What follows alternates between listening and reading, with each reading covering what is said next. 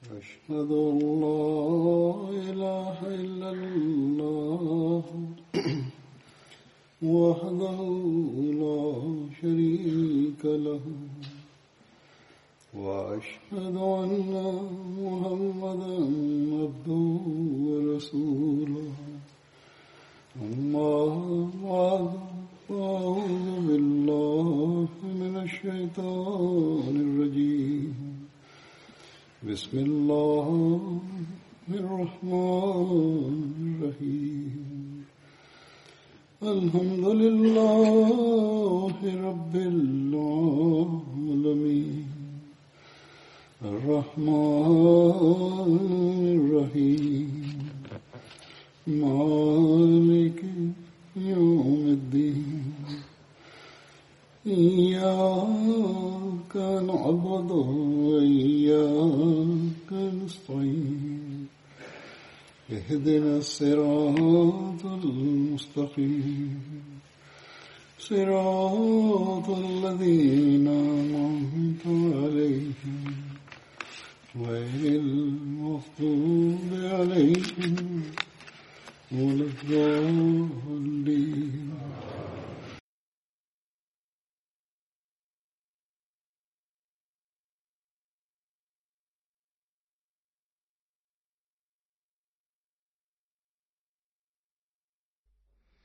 In der letzten Freitagsansprache habe ich über Uqda bin Rizwan berichtet äh, von den Gefährten des heiligen Propheten Muhammad. In diesem Bericht über diesen Gefährten gibt es noch einige Dinge, die offen und übrig geblieben sind, die ich berichten werde. Der heilige Prophet Muhammad hatte zwei Jahre nach der Hijra seinen Cousin Abdullah bin Jahash unter seiner Anführung ein, eine Truppe äh, geschickt. Und auch dieser Gefährte Uqba war dabei äh, an dieser Mission. Und äh, darüber wurde ein wenig schon berichtet, aber es gibt noch ein paar Dinge, die übrig sind, die ich erzählen werde. In Sirat Khatamun Nabiyin, dem Buch Segel des Propheten, schreibt Hazrat Mirza Bashir Ahmed Sahib, dass der heilige Prophet Muhammad sallallahu alaihi wasallam die Absicht hatte, die Aktivitäten der Quraysh zu verfolgen von der Nähe, damit man genügend Informationen hat, was die Quraysh tun und man Medina beschützen kann vor ihren Angriffen. Zu diesem Zweck der heilige Prophet Muhammad sallallahu alaihi wasallam acht Auswanderer in eine Truppe versammelt und aus gegebenen Gründen hatte er in dieser Truppe solche Männer vereinigt, die verschiedenen Stämmen der Quraysh angehörten, damit sie geheime Informationen über die Aktivitäten der Quraysh auf eine bessere Art und Weise sammeln konnten. Er schickte auch seinen Cousin, seinen Vetter Abdullah bin Jahash, den er als Anführer dieser Truppe, macht, Truppe machte. Als er diese Mission schickte, hatte er ihnen noch nicht gesagt, aus welchem Grund sie dorthin gehen. Als sie schon unterwegs waren, gab er ihnen einen Brief und sagte, dieser Brief hält Informationen für euch. Der heilige Prophet Muhammad sagte, wenn ihr zwei Tage von Medina entfernt seid, erst dann sollt ihr diesen Brief öffnen und lesen, was darin steht, welche Anweisungen ihr von mir bekommen habt und dementsprechend handeln. Als sie zwei Tage unterwegs waren, machte Abdullah den Brief gemäß der Anweisung des heiligen Propheten wasallam auf und in diesem Brief standen die Worte: Ihr wollt in das Tal Nachla gehen zwischen Mekka und Daif und schauen, was die Quraysh dort machen und uns dann geheime Informationen geben. In dem Brief stand auch die Anweisung des heiligen Propheten wasallam, wenn ihr von dieser Mission erfahrt und ein Freund von euch nicht mitmachen möchte und zurückkehren möchte, nachdem er diesen Brief gelesen hat, nachdem ihr wisst, was der Sinn und Zweck eurer Mission ist und wenn irgendwer von euch nicht mitzumachen wünscht, und äh, Bedenken hat, irgendjemand,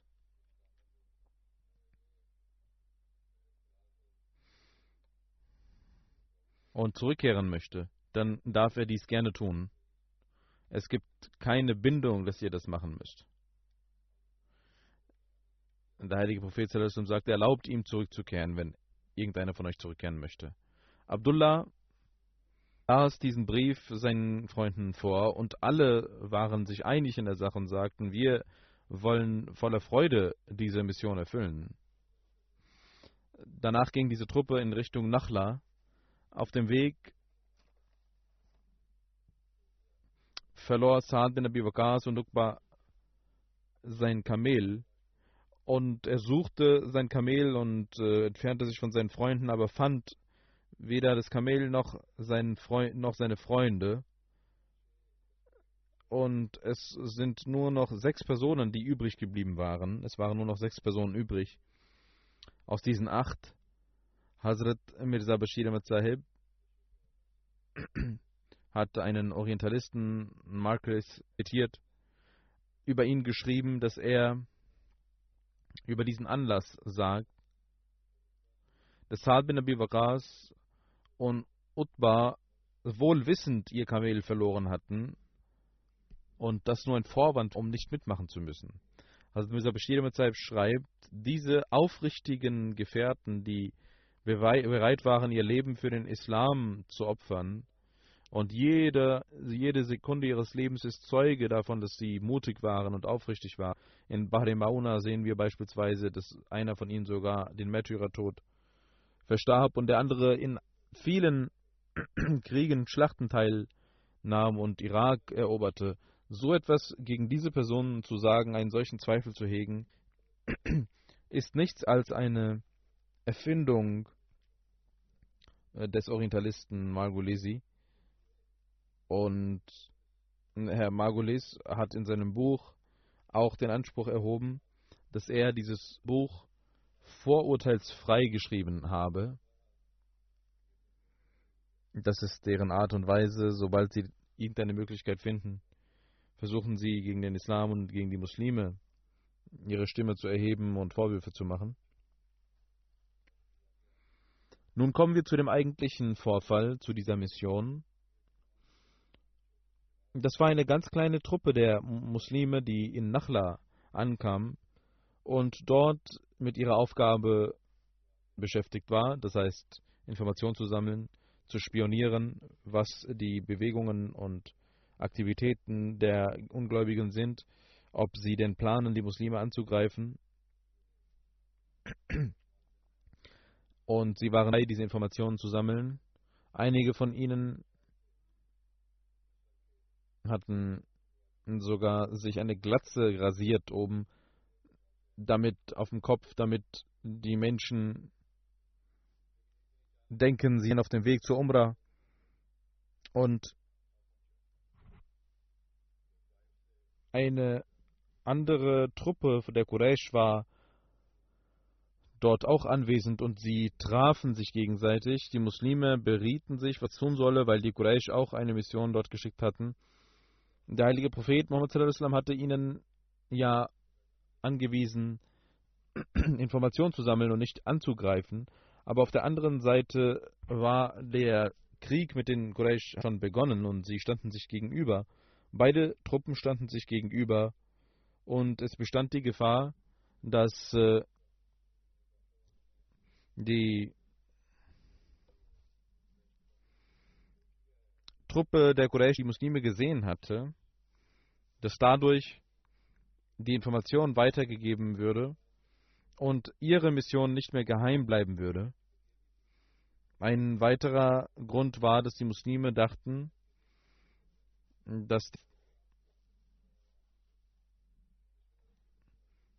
der letzte Tag von Rajab ist, danach darf man sich nicht mehr bekriegen, gemäß den Regeln der Araber.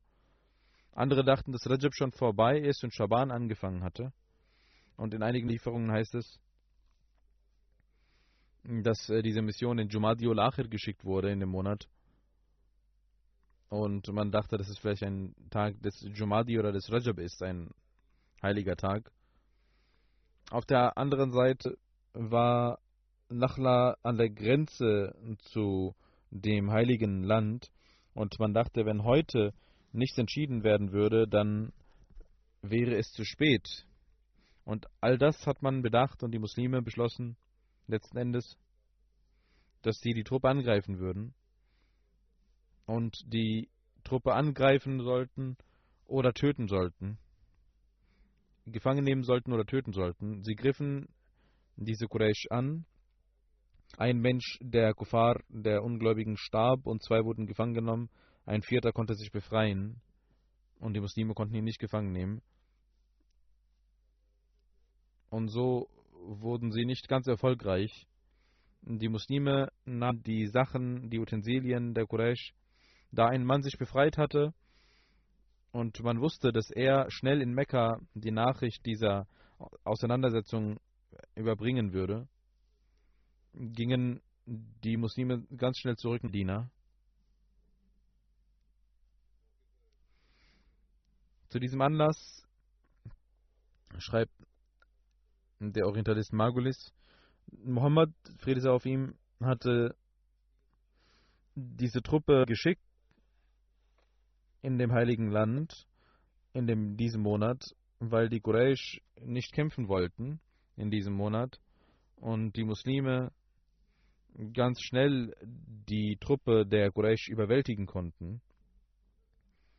Aber jeder vernünftige Mensch kann verstehen, dass eine solche kleine Truppe nicht geschickt werden würde, um jemanden anzugreifen, vor allem dann, wenn die Feinde so nah dran wären. Und äh, es ist bewiesen, dass diese Truppe, aus, der, aus, den Geschichtsbüchern ist bewiesen, dass diese Truppe nur geschickt wurde, um Informationen zu sammeln. Und als der heilige Prophet davon erfuhr, dass die Gefährten die Truppe angegriffen haben, war er sehr unzufrieden und wütend, zornig, als die Gefährten zu ihm kamen und ihm über alles berichteten. Da wurde der heilige Prophet zornig und sagt, ich hatte euch in das heilige Land nicht geschickt, damit ihr kämpft. Ich habe euch noch nicht erlaubt zu kämpfen. Und der heilige Prophet weigerte sich, die Utensilien anzunehmen. Abdullah und seine Freunde waren sehr beschämt und dachten, dass wir jetzt äh, den Zorn Gottes und des heiligen Propheten auf uns geladen haben und nun verloren gegangen sind. Auch die Gefährten, ihre Freunde,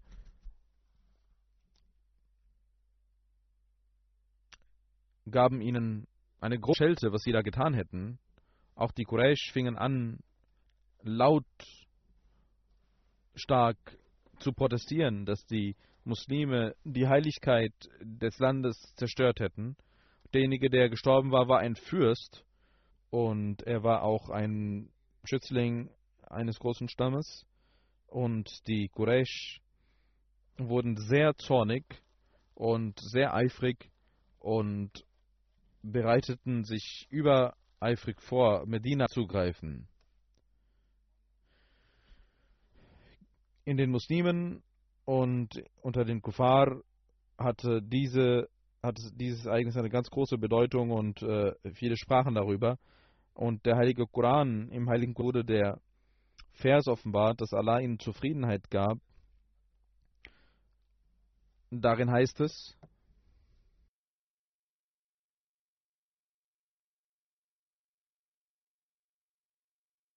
Sie fragen dich danach, wie es ist, in dem heiligen Monat zu kämpfen. Sage ihnen, im Monat der Heiligkeit zu kämpfen ist eine ganz große Sünde.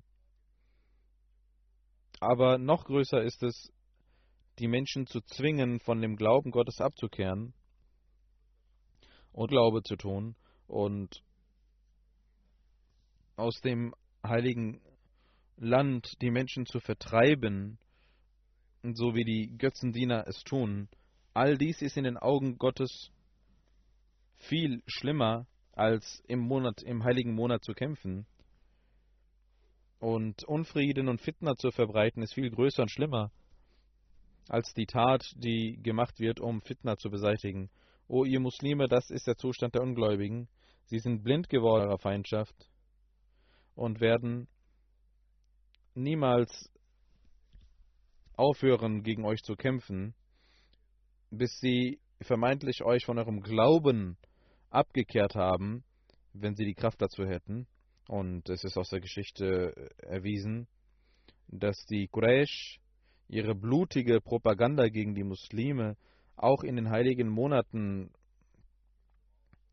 weiter und fortführten, in den Versammlungen dieser Monate. Sie waren sogar viel eifriger dabei, gegen die Muslime zu hetzen, mit großer Unverschämtheit und um ihre Herzen zu beruhigen, bewegten sie die heiligen Monate hin und her aus eigenem Willen und später zur Zeit der, des Vertrages von Hudaybiyah brachen sie den Vertrag und in dem heiligen Monat kämpften sie gegen die Muslime. Und als die Muslime dann äh, sich verteidigen wollten, weil sie einen Stamm angegriffen hatten, der mit den Muslimen verbündet war, verbündet war, griffen sie die Muslime an. In dem heiligen Koran, die, mit dieser Antwort des heiligen Koran, wurden die Muslime beruhigt. Und die Quraysh kamen nach Medina, um ihre zwei Gefangenen befreien zu lassen. Aber da Saad bin Abi und Utbah bin Razwan noch nicht zurückgekehrt waren, hatte der heilige Prophet Muhammad sallam noch den, die Unruhe, dass sie vielleicht von den Quraysh gefangen genommen werden würden und dann nicht lebendig gelassen werden würden. Deswegen weigerte sich der heilige Prophet sallam die Gefangenen herzugeben, bis sie zurückkamen und sagte, wenn meine beiden Männer nach Medina unversehrt zurückgekommen sind, dann werde ich diese beiden Gefangenen freilassen. Und als dies passierte und die beiden zurückkamen, nahm der Heilige Prophet das Lösegeld und befreite die beiden Gefangenen. Einer dieser Gefangenen war so beeindruckt von der moralischen von den moralischen Eigenschaften des heiligen Propheten und von Medina, dass er nicht zurückkehren wollte und leistete das Bett an der Hand des heiligen Propheten und trat in die Gemeinde der Muslime ein. In Behr Mauna wurde er getötet und verstarb den Märtyrertod. Seine Opferbereitschaft für den Islam ist Zeuge genug gegen den Vorwurf von dem Orientalisten Margulis. Aber wie dem auch sei, das finden die Leute. Hazrat Utbah bin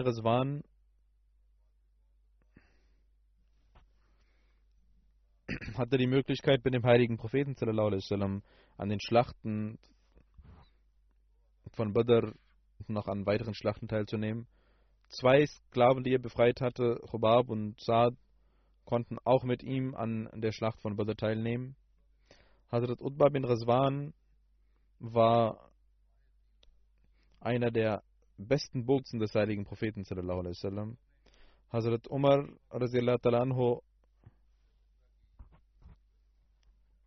hatte ihn nach Basra geschickt, damit er mit den Menschen Bulla kämpfen würde, die aus den Persern waren.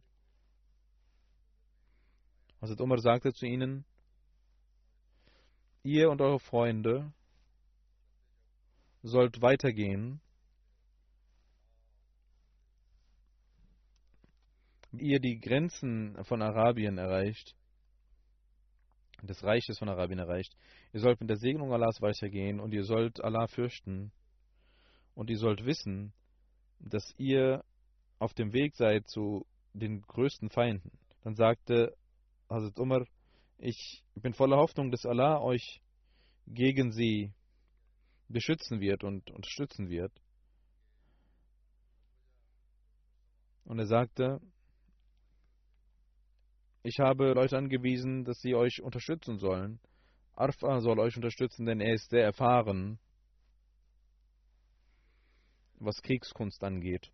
Und der Umar sagte, ihr sollt euch bei ihm beraten, bei diesem Menschen, und ihr sollt die Menschen zu Gott einladen. Jeder, der euch gehorcht, dessen Islam sollt ihr annehmen, und wer euch nicht gehorcht, dem sollt ihr die Kriegssteuer auferlegen, die er demütig zahlen soll. Und wer das nicht tut, wenn er nicht die Kriegssteuer zahlt, dann sollt ihr das Schwert erheben und ihn töten. Das heißt, wenn er nicht bereit ist, Muslim zu werden und er will weiter kämpfen, dann sollt ihr das Schwert erheben. Wenn ihr die Araber sieht, sollt ihr sie zum Dschihad aufrufen. Ihr sollt mutig sein und Gott fürchten, der euer Herr ist. Hazrat Umar hatte Hazrat Utbah nach Basra geschickt mit 800 Männern.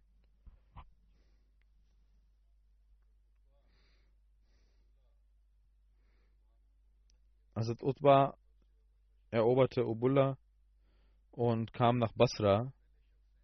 Er war der erste Mensch, der Basra zu einer Stadt machte und bewohnbar machte. Hazrat Umar bin Khattab hatte Utbah bin Razwan zum Anführer von Basra gemacht. Er blieb in Khariba. Khariba war eine alte Stadt von Persien, die in Persisch Washata, Baz, Urtir oder Urtashir genannt wurde. Die Araber nannten es Khariba. Dort fand auch das, äh, die Schlacht von Jamal statt. Hazrat Utbah schrieb einen Brief an Hazrat Umar und sagte, die Muslime sollten eine Stätte haben, wo sie überwintern können. Hazrat Umar sagte, du sollst sie versammeln an einem Ort, wo Wasser vorhanden ist und äh, die, das Vieh auch mh, dort weiden kann. Hazrat Utbah sagte, dass Basra eine geeignete Stadt ist und die Muslime wurden dort untergebracht. Dort wurden Bäume, wurden Häuser aus Bambus hergestellt und eine Moschee aus Bambus. Das war im 14. Jahr nach der Hijra. Und er ließ dort ein Haus für den Amir bauen. Als die Menschen rausgingen, legten sie das Bambus nieder und als sie zurückkamen, hoben sie das Bambus wieder auf, um Häuser zu machen und später wurden feste Häuser gebaut. Hazrat Utbah äh, sagte zu Majin, der eine Moschee gebaut hatte aus Bambus, äh, dass er eine feste Moschee bauen soll. Hazrat Utbah ging für die Hajj und machte Utbah zu seinem Nachfolger oder zu seinem Statthalter und Hazrat Morida bin Shoba wies er an, dass er das Gebet leiten sollte. Als Hazrat Utbah zu Hazrat Umar kam, wollte er sich von dem Amt befreien und zurücktreten.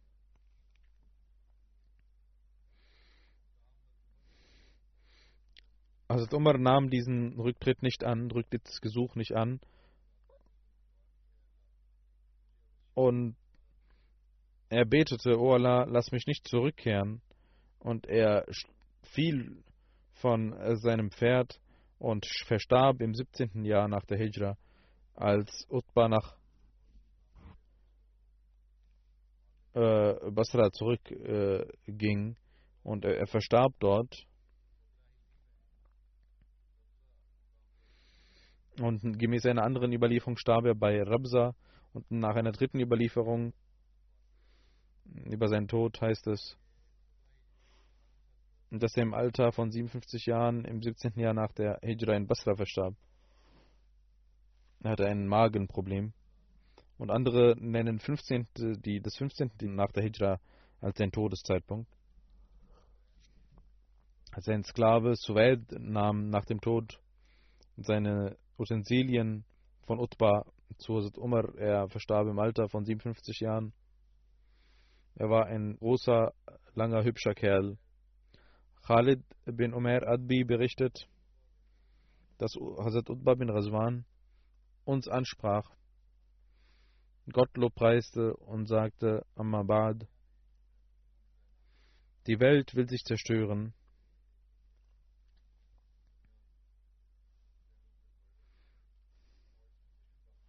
Und nichts ist übrig geblieben, außer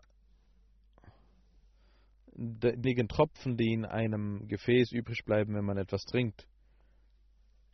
Und ihr werdet zurückkehren zu dem Jenseits, zu dem ewigen Jenseits. Ihr sollt zu etwas Besserem zurückkehren. Uns wurde gesagt, dass ein Stein von der Hölle geworfen werden wird und 70 Jahre lang darin fallen wird und nicht so und nicht bis unten hindurchkommen wird. Und diese Hölle wird gefüllt werden von sündigen Menschen.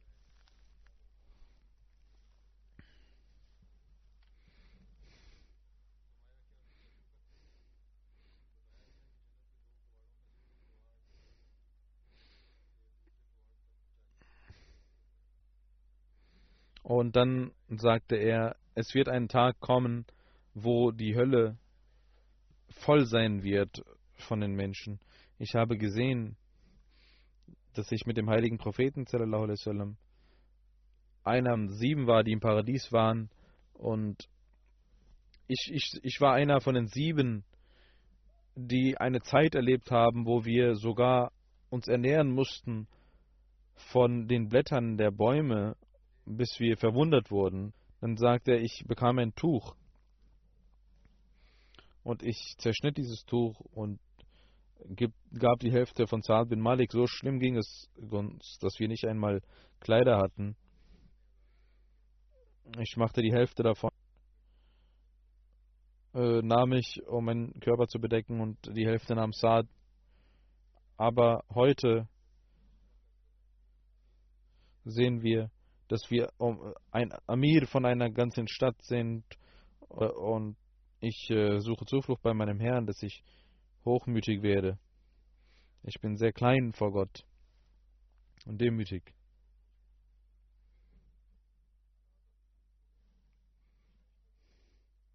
Und er sagt, nun geht es uns besser und ihr solltet euch Sorgen machen. Es gab kein Prophetentum in der Vergangenheit, das nicht verloren gegangen wurde und äh, das nicht verloren ging und zum Königtum wurde und ihr werdet Erfahrung sammeln nach uns. Das war seine Rede. Er sagt, dass auch unter den Muslimen Weltlichkeit vorherrschen wird und Königtum kommen wird. Und ihr werdet sehen, dass das richtig ist, was ich sage. Aber ihr sollt immer Gott anflehen, den Glauben vorziehen, die Spiritualität vorziehen und so werdet ihr ins Paradies äh, gelangen. Erste Gefährte heißt Saad bin Ubada. Saad bin Ubada gehörte den Ansar, dem Stamm Khazraj und Banu Saida an. Sein Vater hieß Ubada bin Dulain und die Mutter Amra. Und sie war die dritte Tochter von Masud bin Qais. Auch die Mutter hatte die Gelegenheit, das Bett an der Hand des heiligen Propheten zu leisten. Also Zal Badr war der Bruder von Ashali. Er hatte zweimal geheiratet, Razia bin Tesad mit zwei Kindern, Abdurrahman und Said und Fukaiha bin Ubaid, die Qais, Umama und Sudus gebar. Mandus bin Ubada war die Schwester von Saad bin Ubada und machte das Bett an der Hand des heiligen Propheten. Also Saad bin Ubada hatte noch eine Schwester, Lela bin Ubada hieß. Auch sie leistete die, den Treueid an der Hand des heiligen Propheten. Also Saad bin Ubada wurde Abu Sabit genannt. Seine Kunia war Abu Sabit. Andere sagen, dass er Abu Qais wurde die erste Überlieferung scheint richtig zu sein. Hazrat bin Ubada gehörte dem Stamm der Ansar Khazraj an, war einer der Anführer von ihnen. Er war wohlhabend und hatte immer die Fahne der Ansar bei sich bei den Schlachten und äh, er hatte viel Land und Landgut. Die, er wurde als Fürst anerkannt. Also Zad bin Ubada konnte Arabisch schreiben, auch zur Zeit der Jahiliya, obwohl sehr, sehr wenige damals schreiben konnten. Er war ein Meister im Schwimmen und im Bogenschießen. Und diejenigen, die darin ein Meister waren, sie wurden als Gamil, als vollkommen bezeichnet. In der Zeit der Jahiliya hatte Saad bin Obada und vor ihm seine Familie bekannt gegeben, dass diejenigen, die Fett äh, mögen, sollen in das Schloss von Obada kommen und Hisham überliefert, dass ich Saad bin Obada dort vorfand, als er an seinem Schloss sagte, derjenige, der Fleisch mit Fett möchte, soll zu Saad bin Obada kommen. Er war also so wohlhabend, dass er Fleisch verteilte.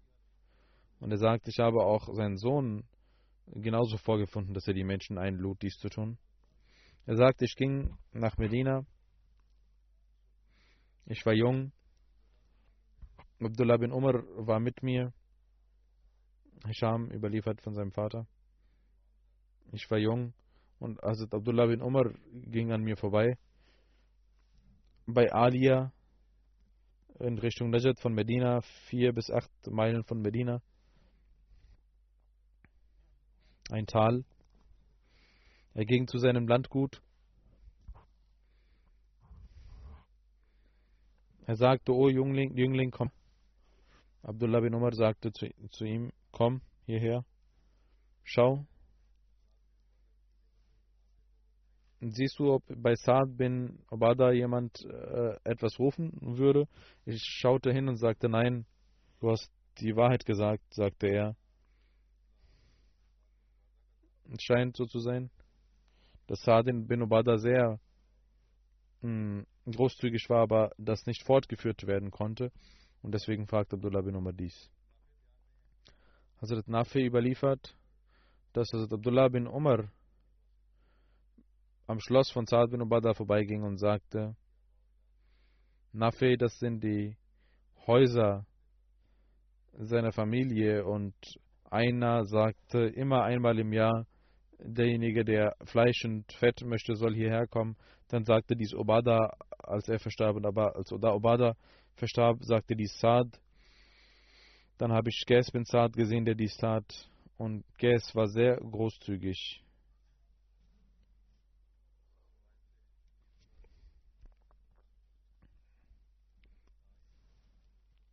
Aus dieser Überlieferung lernen wir, dass äh,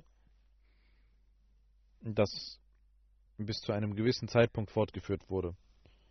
Also Zaid bin Ubada hatte zur Zeit von Akbasania den Islam angenommen. In Sirat Khatam al-Nabiyin wurde dies sichtet. Es heißt, dass im 13. Jahr nach dem Prophetentum beim Hajj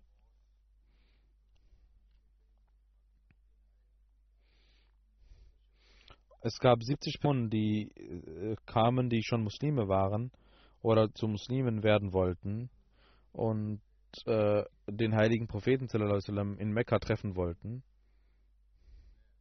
Musa bin Umair war auch einer von ihnen. Mus Mutter war am Leben. Sie war Götzendienerin, aber liebte sie, liebte ihn. Als sie hörte, dass er kam, sagte sie, komm und triff mich, danach kannst du hingehen, wo du willst. Musab sagte, ich habe den heiligen Propheten noch nicht getroffen. Ich werde erst ihn treffen.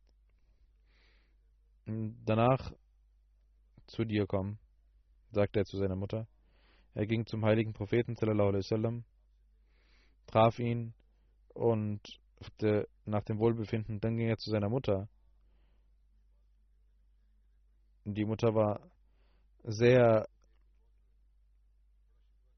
betroffen und betrübt, warum er nicht gekommen war vorher.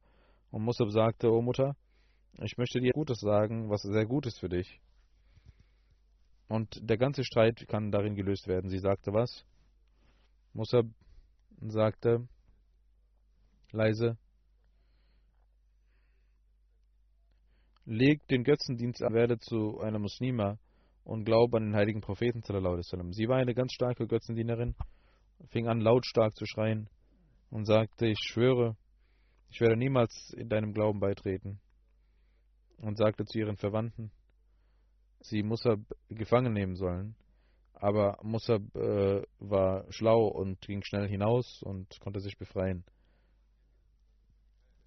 Über das Bet Uqbasania heißt es, dass der heilige Prophet Musab erfahren hatte, dass sie in Zahn gekommen waren. Und einige hatten ihn auch schon getroffen. Aber da es schwierig war und äh, die Zustände gut waren, wollte man sich insgeheim nach der Hajj, nach der Pilgerfahrt an einem bestimmten Ort treffen und man legte ein Tal fest, um den heiligen Propheten in Ruhe treffen zu können. Und der heilige Prophet hatte den Ansar angewiesen, dass sie nicht zusammenkommen sollen, sondern vereinzelt kommen sollen und sie sollen niemanden wecken, der schläft und sie sollen auf keinen warten, sondern dem gegebenen Zeitpunkt kommen. Und als dieses Datum kam, traf man sich nachts ein Drittel, als ein Drittel der Nacht vorbei war, ging der heilige Prophet sallam, alleine von zu Hause los und auf dem Weg nahm er seinen Onkel Abbas mit, der noch ein Götzendiener war, aber den heiligen Propheten sehr liebte und ein Fürst, der Hashim war. Beide gingen in das Tal. Es verging nicht eine lange Zeit, als auch die ersten vereinzelt kamen bis 70 Ansar zusammen waren, aus Khazraj und aus Aus. Abbas fing an zu reden. Der Onkel des heiligen Propheten, sallallahu alaihi wasallam.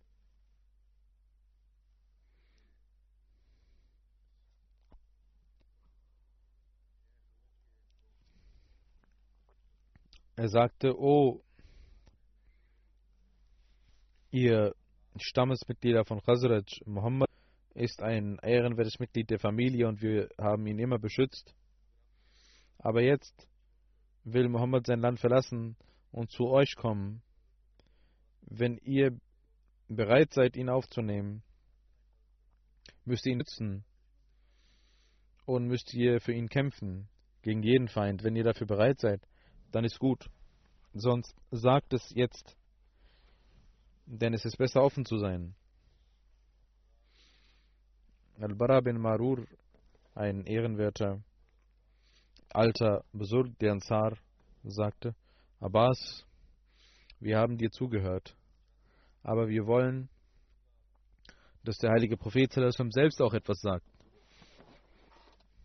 Und die Verantwortung, die er uns geben möchte, darüber uns aufklären möge. Der heilige Prophet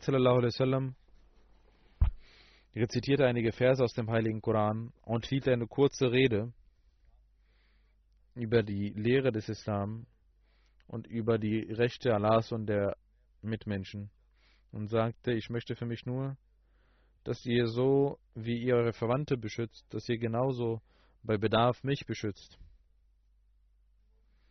Als seine Rede beendet war, sagte Al-Bara bin Marur gemäß der Tradition der Araber, nahm er die Hand des heiligen Propheten in seine Hand und sagte, O Prophet Allahs, wir schwören bei Allah, der sie mit der Wahrheit geschickt hat. Wir werden sie beschützen, wie wir unser Leben beschützen werden. Wir haben das Schwert kennengelernt. Er war noch nicht fertig, als Abul Hassam bint Yahan ihn unterbrach und sagte, O Prophet Allahs, die Juden von Yesrab sind mit uns befreundet sie werden wir verlieren, wenn wir mit ihnen sein werden. Nicht, dass, wenn Allah ihnen den Sieg gewährt, sie uns verlassen und wieder zurückkehren werden in ihr Land. Und wir würden alleine gelassen werden. Der heilige Prophet lachte und sagte, nein, dies wird nicht passieren. Euer Blut wird mein Blut sein, eure Freunde meine Freunde sein, eure Feinde werden meine Feinde sein. Abbas bin Ubad Ansari blickte zu seinen Freunden und sagte, O ihr Menschen, wisst ihr, was dieses Treuegelübde bedeutet? Das bedeutet, dass wir in jedem Falle bereit sein werden, den heiligen Propheten zu beschützen und jeden Menschen zu bekämpfen. Alle werden gegen euch sein und ihr werdet bereit sein, gegen sie zu kämpfen und jedes Opfer zu erbringen.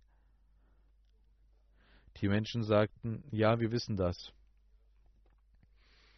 Aber, o Prophet Allahs, was werden wir stattdessen bekommen? Allah, der heilige Prophet sagte, ihr werdet Allahs Paradies bekommen. Das größte Geschenk unter allen Geschenken. Und alle sagten, wir sind bereit dafür. O Prophet Allahs, geben Sie uns Ihre Hand. Der heilige Prophet gab ihnen seine Hand und diese 70 Gefährten hm, leisteten den Treueeid ab und das wird Bete Akbar Saniya genannt. Als dieses Bet, dieses Treugelübde vorbei war, sagte der heilige Prophet Moses hatte zwölf Gruppenanführer ernannt, die seine Beschützer waren, die eure Beschützer waren des Volkes. Und sie werden für mich zwölf, wie zwölf Jünger sein. Ich werde auch zwölf bestimmen. Sie werden wie zwölf Jünger sein und werden verantwortlich sein für euch. Ihr sollt geeignete Leute vorschlagen. Zwölf Menschen wurden vorgeschlagen, die der heilige Prophet genehmigte und zu dem Anführer des jeweiligen Stammes machte. Einige hatten zwei Energie bekommen als die Energie ernannt wurden, sagte Abbas bin Abdul Muttalib, der Onkel des heiligen Propheten, dass sie sehr mutig und tapfer sein müssten. Denn die Spione der Quraysh haben sich verbreitet. Und nicht, dass äh, man von diesem Treueid erfahren erf erfährt und es zu Schwierigkeiten kommt. Und als er am Reden war, hörte man einen Teufel. Das heißt, es gab einen Spion, der da war, und er sagte, Oh Quraysh, wisst ihr, was hier passiert? Wisst ihr, dass Musammam und seine Freunde, seine abtrünnigen Freunde gegen euch einen Plan schmieden? Und alle wurden ängstlich, aber der heilige Prophet ruhig und sagte, ihr sollt genauso vereinzelt zurückkehren, wie ihr gekommen seid. Abbas bin al-Ansari sagte, O Prophet Allahs, wir fürchten niemanden. Wenn Sie befehlen, werden wir heute Morgen bereits diese Quraysh angreifen und, und ihre, ihr Unrecht begleichen. Der heilige Prophet sagte, nein, ich habe die Erlaubnis noch nicht bekommen, ihr sollt ganz ruhig zurückkehren zu euren Zelten. Und vereinzelt ein, zwei jeweils immer zusammen gingen die Menschen wieder zurück. Und auch der heilige Prophet ging mit seinem Onkel Abbas zurück nach Mekka. Die Quraysh hatten davon erfahren, dass dies passiert war und dass eine solche Sammlung stattgefunden hat.